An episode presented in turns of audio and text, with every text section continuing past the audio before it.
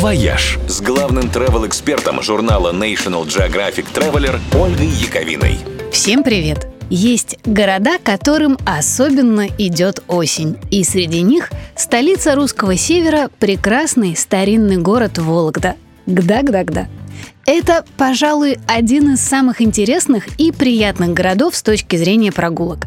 Здесь сохранилась старинная застройка, и куда бы вы ни направились, на пути непременно попадется что-то впечатляющее – Около 200 вологодских зданий имеют статус памятников истории и архитектуры.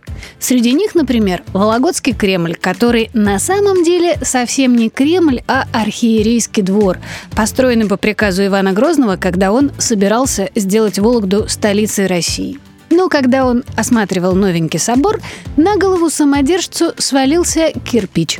Царь осерчал, и на этом столичная карьера Вологды была закончена. Оно и к лучшему. Город в итоге не превратился в бездушный мегаполис, а сохранил атмосферу тихого уюта и дух истории. Чтобы все могли это все оценить, в Вологде придумали крутейший проект «Кружевная линия», который запустился на прошлой неделе. Это пешеходный кольцевой маршрут, который проходит через все важные достопримечательности исторического центра.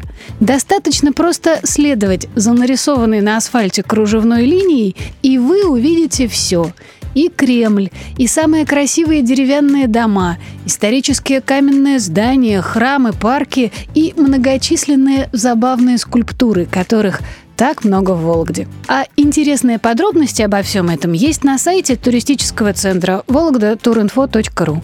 Супер удобно. И если вы до сих пор откладывали визит в Вологду-гду-гду, то теперь уж точно надо ехать. «Вояж» – радио 7 на семи холмах –